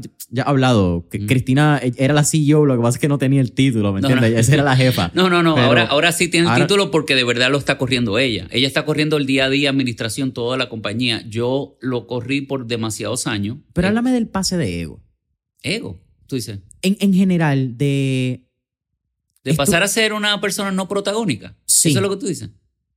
Yo sé que para ti suena fácil y, y algo que para ti está integrado y es Ricardo. I get it porque tengo la oportunidad de hablarlo contigo, pero... Sí, pero no sé, no sé. Eso es una buena pregunta y me estás cogiendo un poco fuera de base, pero te puedo decir que no es que esté dentro de mí porque todo el mundo tiene ego, brother. O sea, eh, eh, lo que pasa es que yo estuve liderando esta compañía por veintipico de años, 21 años, eh, bueno, de 23 como CEO, y, y tú evolucionas y te das cuenta cuáles son tus talentos y cuáles son las cosas que tú puedes aportar. Eh, y como la compañía también ha evolucionado, no es una compañía de 4, 5, 10 personas, pues obviamente este, tú te das cuenta que maybe what took us here won't take us there. Y, eso sí te puedo decir, y voy a coger crédito, que requiere un nivel de, de, self-awareness. Eso es cierto. Y yo, yo, I will agree to that. Eh, no es como que no tengo ego ni nada, es como que darme cuenta, mira, yo creo que, eh, again, lo que dije, what took us here is not going to take us there. Who's going to take us there? Eh, Cristina Villalón. O sea, and she has continued to do it. Y por eso, eh, ahora, yo estoy enfocado en otras áreas que requiere también y tiene el mismo nivel de importancia, pero sin, no necesariamente en el tema administrativo del día a día de la compañía. Estás hablando de la parte de Research and Development, la parte de diseño, eh, conceptualización, pero también la parte que tal vez esto no lo hemos hablado, pero de desarrollo. Una de las cosas que nosotros hemos hecho por año es estar envuelto en los proyectos desde el principio, aunque no éramos eh, socios ni desarrolladores. Eh, porque mm, entrar después es peor. Si tú ya tienes una visión de lo que quieres hacer como developer, eh, tú traes un arquitecto y le dices, mira, yo tengo esta visión, ustedes tres, háganme propuesta y yo cojo la mejor. ¿Qué pasa? Se convierte en una, competencia de precio, no una competencia de talento. así que yo siempre pensaba, mano, yo tengo que entrar antes para poder estar en ese proceso de creación de cuál es el producto que quiere hacer el developer antes de que ya lo tenga planchado y que nomás venga para que uno lo diseñe. So, y eso sí hemos sido bien exitosos en los últimos 12 años porque eh, estamos, normalmente nosotros entramos al principio. De eso nos llevó de una manera orgánica a, ¿quieren ser socios de alguno de los proyectos de desarrollo? Ok, podemos ser socios. Great. Y después nos llevó a nosotros crear los proyectos y buscar los desarrolladores. Porque si yo quiero impactar de una manera positiva el área de Río Piedra, como tú y yo hablamos ahorita, pues yo tengo que crear el proyecto yo porque no necesariamente los desarrolladores tradicionales están dispuestos a invertir o desarrollar en lugares como Santurce o Río Piedra. Pues eh, yo creo la idea, yo creo el concepto, busco financiamiento y traigo el desarrollador. Pero como ya lo traigo y yo creé todo, pues ya yo soy el arquitecto porque vine antes de tiempo. Y eso ha ido evolucionando a nosotros ser ahora liderar proyectos de desarrollo, nosotros mismos. Y, y, y, entonces cuando la gente me dice, ah, es que no hay trabajo suficiente, pues yo lo que pienso, y esto sí te lo digo, que hay cosas que yo no estaré seguro de mi vida, pero yo estoy seguro que si tú, que tú no puedes esperar a que caiga el maná del cielo. Y la visión tradicional del arquitecto es, me llamarán cuando me llamen porque yo tengo talento y me van a buscar. Como yo no sé si tengo talento o no, pues yo voy a salir adelante a buscar antes de que me busquen. Y es el ejemplo ese de que la persona se está ahogando y dice, mira, no me, esto lo has oído mil veces. Sí, ¿no? me lo mencionaste. Es que, yo, para mí es tan importante porque yo no voy a esperar que llegue. Por ende, yo voy a crear trabajo para mí. ¿Y cómo lo creo? Desarrollándolo yo mismo. Y ya yo tengo asegurado trabajos por un montón de años que no he tenido que buscar por competencia. Porque si yo lo busco por competencia, automáticamente tengo menos chances de ganármelo. Primero, porque puede que, por mil razones, o sea, puede ser que sean mejores que uno, lo que sea, yo no sé. El punto es que yo no quiero llegar ni enterarme si tengo que competir o no. So, y eso es lo que yo te diría que es uno de los ejercicios y responsabilidades que yo tengo en la compañía para poder seguir creando esa oportunidad y siendo una parte bien proactiva en la parte de conceptualización y diseño otra vez. ¿En algún momento pensaste quitarte de la compañía como CEO? Yes. ¿Por qué no te quitaste? Eh, porque en aquel momento pensaba que no tenía opciones de a quién me iba a traer. Pero yo estaba, I was exhausted y yo quería quitarme todo el tiempo, todo el tiempo. Te estoy diciendo que los últimos, después de, de después yo creo que yo me he querido quitar como 20 veces. Em, y siempre es por miedo. Pensando, mano, yo no sé, no, ¿qué más vamos a poder hacer? ¿Cómo vamos a poder hacer esto? La situación económica es un desastre. Em, eh, es más que nada, yo te diría que esas, en esos momentos está más amarrado el tema de cansancio emocional. Y eso te hace no tener visión y te hace tener miedo. Eh, pero a tu punto ahorita, si es un tema de ego, no, no, yo lo que creo que es un tema de evolución y es un tema que, que de self-awareness. I, would say that. Again, no sé, no sé, y maybe si me hubieras preguntado hace 20 años, maybe la contestación hubiera sido diferente. Te hubiera dicho jamás, porque yo soy el centro del universo. Pero no sé, uno va evolucionando. Sí, no, pero es que creo que las dos palabras que utilizaste, ¿verdad? La, la, evolución y what's gonna take you, what's gonna take us to the next level y self-awareness requieren despegarte de tu ego. Te requieren tú reconocer que quizás Villalo, en este caso, Cristina, es mejor que yo. Y decir que otra persona es mejor que yo, está cañón. Sí, y again, no quiero, I don't want to sound too, eh, pero es que yo no lo veo porque como que es mejor. Es que es diferente. Sí, que quizás tiene una, tiene, está Cada más persona- adaptada para eso. Es que cada persona tiene sus talentos. Por eso yo tengo tanto problema con la educación tradicional. O sea, ¿por qué tú tienes que estar educando en matemáticas desde primer grado hasta 12 y cálculo a gente que más nunca en su vida va a tocar cálculo y posiblemente los hace sentir como que no tienen un, un- una- un- no son inteligentes cuando en la realidad es que eso Ese no es te- su área. Ese no es su área. O sea, la inteligencia emocional es mucho más importante que cualquier otra inteligencia. Punto. No importa el conocimiento que tengas, más aún cuando el conocimiento lo puedes buscar en internet mañana. Claro. O sea, que la inteligencia emocional y critical thinking Uh, es lo más importante, en mi opinión. ¿Qué pasa? Que yo veo una persona como Cristina, que tiene una inteligencia emocional profunda, tiene una, una visión clara de cómo dejar el planeta eh, eh, luego de que no estemos aquí.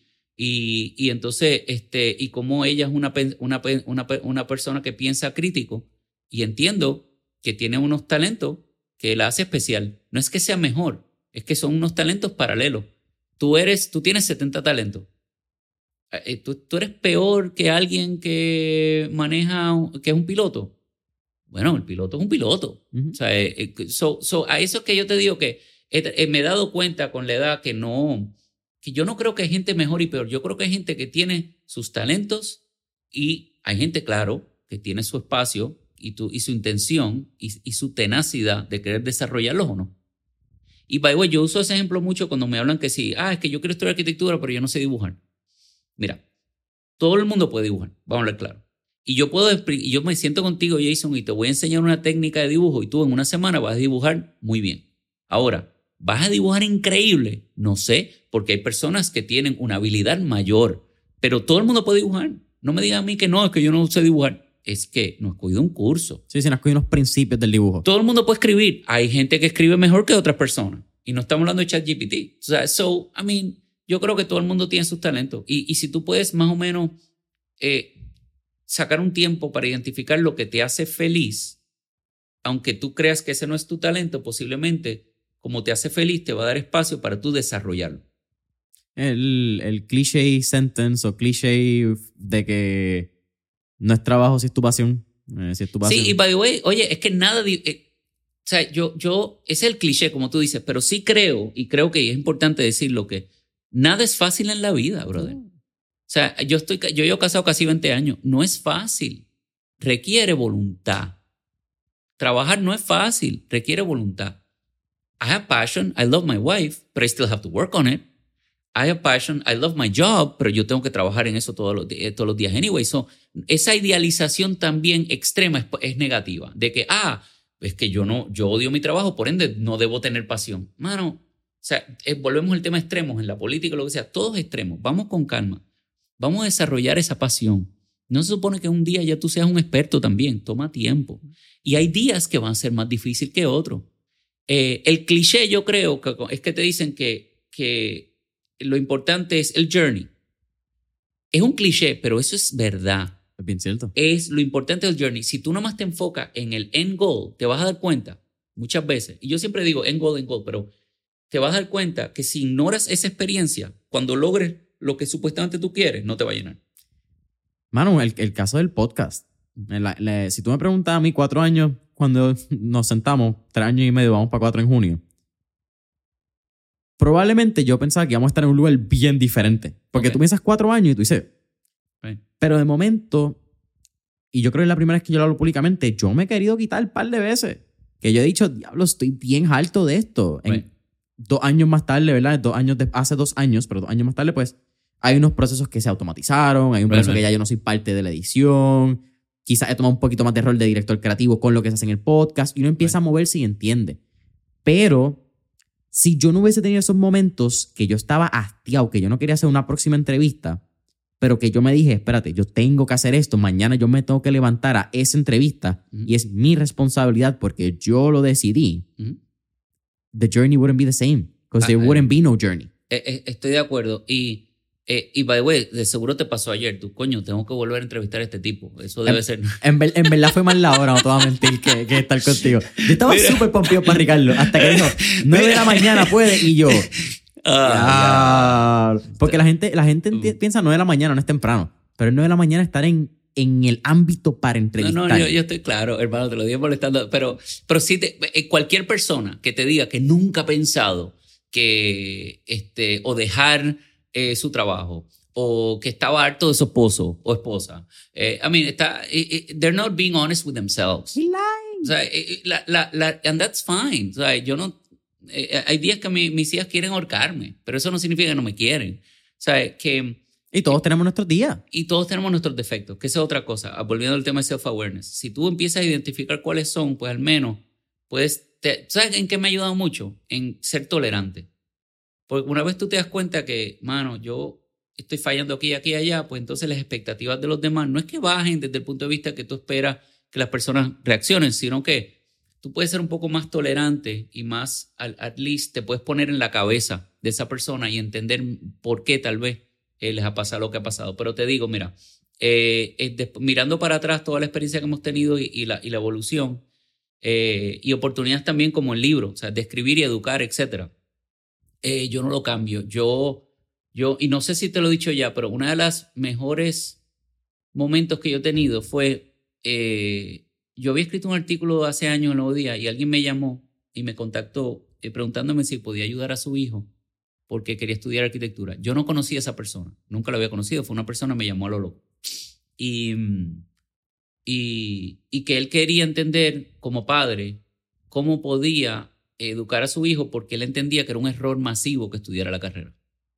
Él era ingeniero. Y yo le dije, mira, eh, y le dije mi opinión. Eh, y entonces pues me lo agradeció, se acabó la llamada y yo se acabó.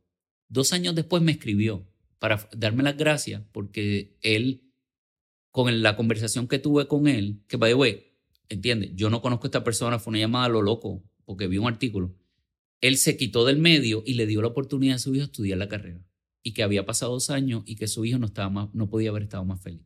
Y me estaba agradeciendo que ese minuto que sacamos eh, le dio la oportunidad a él darle espacio que su hijo se pudiera desarrollar. Ahora, yo puedo hacer cuentos al revés que han hecho, que me han beneficiado a mí, pero eso te dice que toda persona a cualquier nivel tiene un impacto. Y hasta como uno le dice buenos días a una persona, etc. Y uno tiene que estar consciente de que, mm, de, de que todos los días uno tiene que tratar de impactar a las personas de una manera positiva.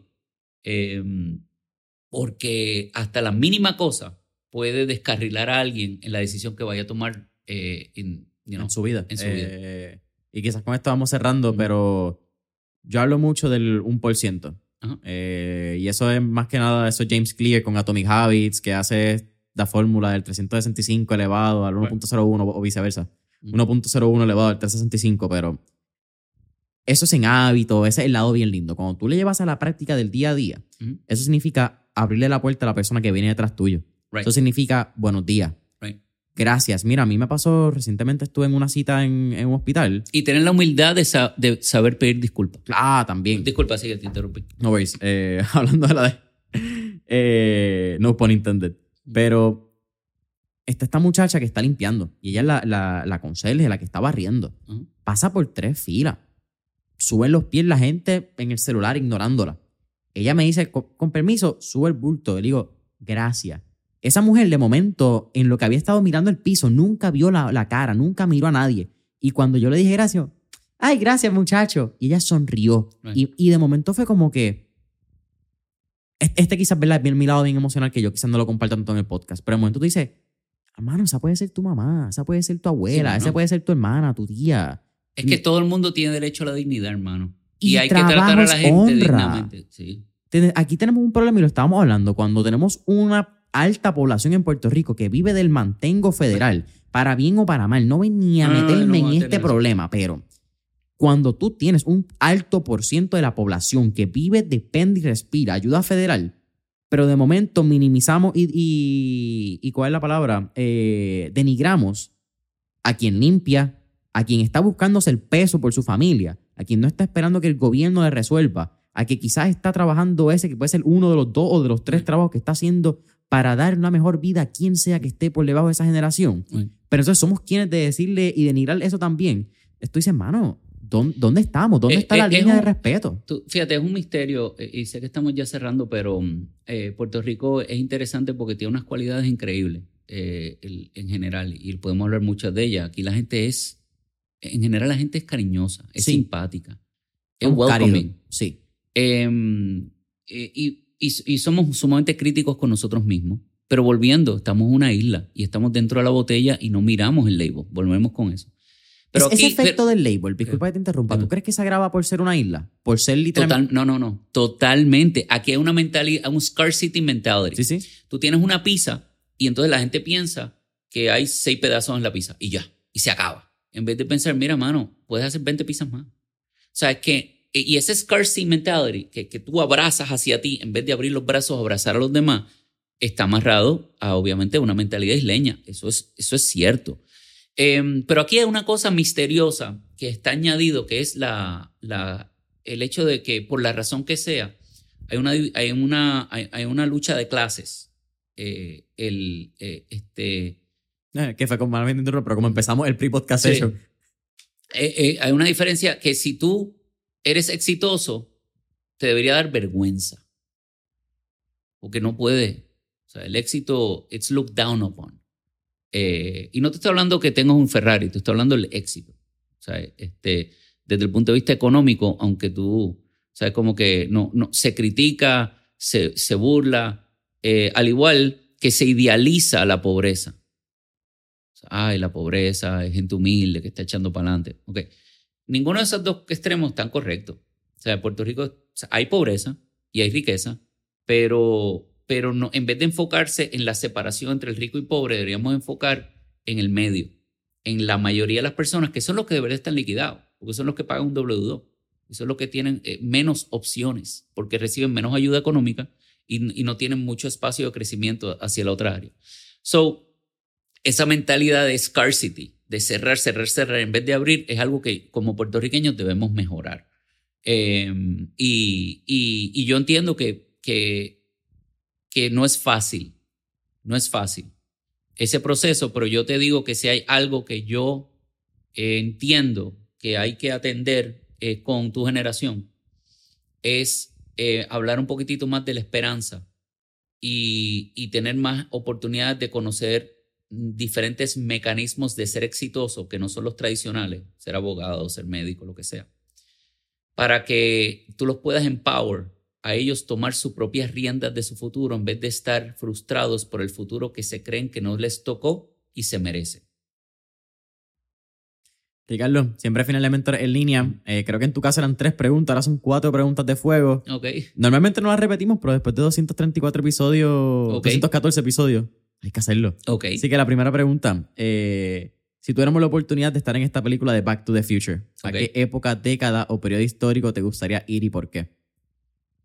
Eh, y no llega al final del episodio de nosotros, así que no sé qué respondiste en aquella vez. No, yo no me acuerdo. Eh, yo, yo, si tengo que volver al pasado, sería bueno comparar lo que dije en el motivador, ¿verdad? Pero si tengo que volver al... A mí no me interesa ver el futuro, porque me crea ansiedad. Ah, quisiera saber, quisiera no saberlo para poco a poco desarrollarlo. Este, pero yo te diría que a mí me gustaría volver a los años 40 en Puerto Rico y poder centrarme con Muñoz Marín y, darle unas ideas de urbanismo. Teodoro Moscoso. Eh, que, fueran, que no fueran impactadas por la visión de Robert Moses, que es una visión de carro primero. Y creo que hubiéramos evitado muchos de los líos que tenemos. Segunda pregunta. Tenemos un playlist en Spotify que se llama Mentores en línea, el playlist, que contiene todas las canciones que nos motivan y pompean. Así que con eso dicho, ¿qué canción motiva y pompea a ah, Ricardo Alvarez? Mano, ahora mismo, Eight Mile. Eh, de, Eminem. Cuando estoy corriendo, dude, este, it's actually pretty good.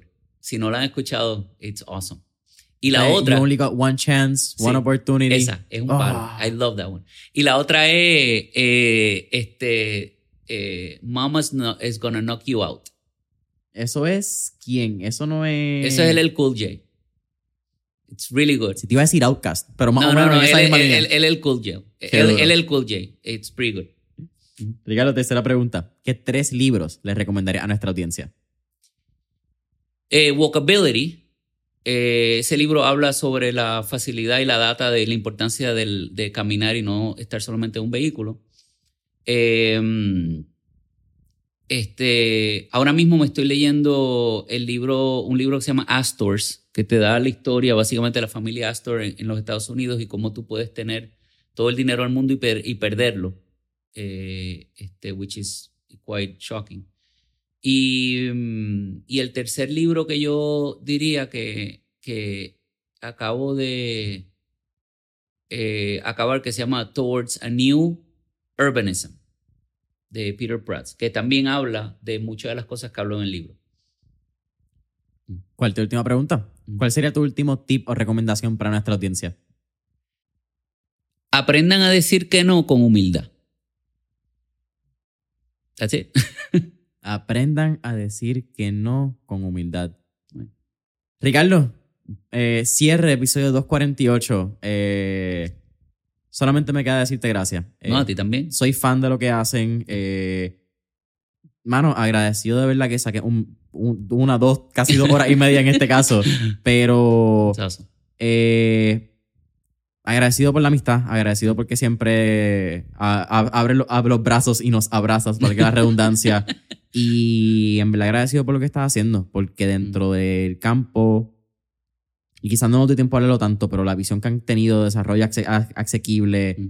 de vivienda digna para todo el mundo, que las viviendas nos unan y no nos separen en un momento donde tenemos un problema de vivienda tan grande en Puerto Rico, habla mucho de la esencia de Ricardo. Y quizás hoy hablamos con Ricardo Álvarez Díaz, la persona, no Ricardo Álvarez Díaz, el arquitecto fundador de Álvarez Díaz Villalón. Y no lo doy por sentado. Agradezco tu tiempo, agradezco esta conversación que siempre nos ha apoyado desde el episodio 34 cuando estábamos Wow. hablando babosada. Eh, No, así no. que... I loved it. eh, Pero tengo que escucharlo otra vez, a ver qué habré dicho. No me acuerdo. Está mejor pensando 34 y 248 que dice, diablo, hace cuatro años. It's good, man. Ok. It's good. Yo lo escuché hoy. Está mejor de lo que tú esperabas. Sí. Ok. Yo vine en el carro y yo, diablo, esa pregunta estuvo dura. Ver, Ricardo, cuéntanos Gracias. dónde pueden conseguir Álvarez Díaz Villalón, dónde pueden conseguir el libro, cualquier información, redes sociales, etcétera. Bueno, pues el libro lo pueden adquirir en andelanipress.com. Eh, también pueden adquirirlo en diferentes librerías en Puerto Rico. Eh, están y a través de también en Estados Unidos, Amazon, ese tipo de cosas, pero eh, este, andelanipress.com. Eh, si quieren entrar a la firma, es eh, alvarezdiazvillalón.com. Cool. Y pueden ver allí y cualquier queja o cualquier cosa nos lo pueden decir allí también. Boom. Ricardo, gracias. Gracias a ti.